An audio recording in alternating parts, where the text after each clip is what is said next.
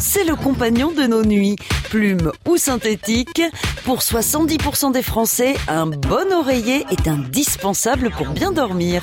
Alors quand on se réveille avec euh, des tensions dans la nuque, on peut suspecter un problème d'oreiller. C'est l'accessoire de la literie, mais l'accessoire avec un grand A.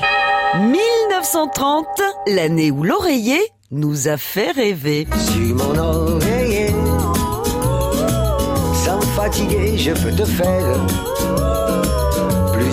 le tour de la terre avant d'aller me réveiller.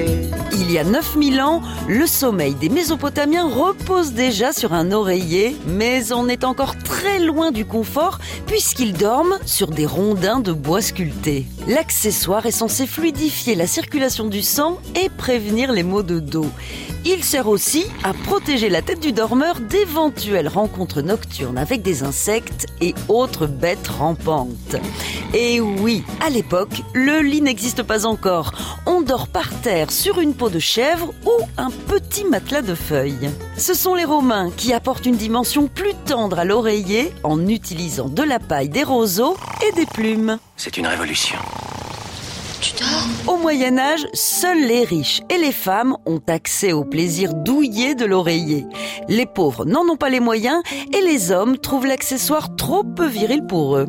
Il commence à se faire une place dans nos lits au cours de la révolution industrielle. Mais c'est dans les années 1930 que le marché de la literie se démocratise avec de grandes marques françaises comme Epeda, Simmons et Dumas. Qu'est-ce que t'as ramené la petite souris?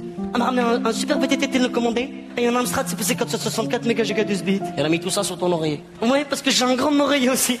La start-up portugaise Coalarest, spécialiste de la vente d'accessoires de literie, a récemment publié une offre d'emploi de testeur d'oreiller en CDD. Encore mieux que d'être payé à ne rien faire, être payé pour dormir, ça, c'est un job de rêve. Alexandre, On n'arrête pas le progrès. tu dors? À retrouver sur FranceBleu.fr.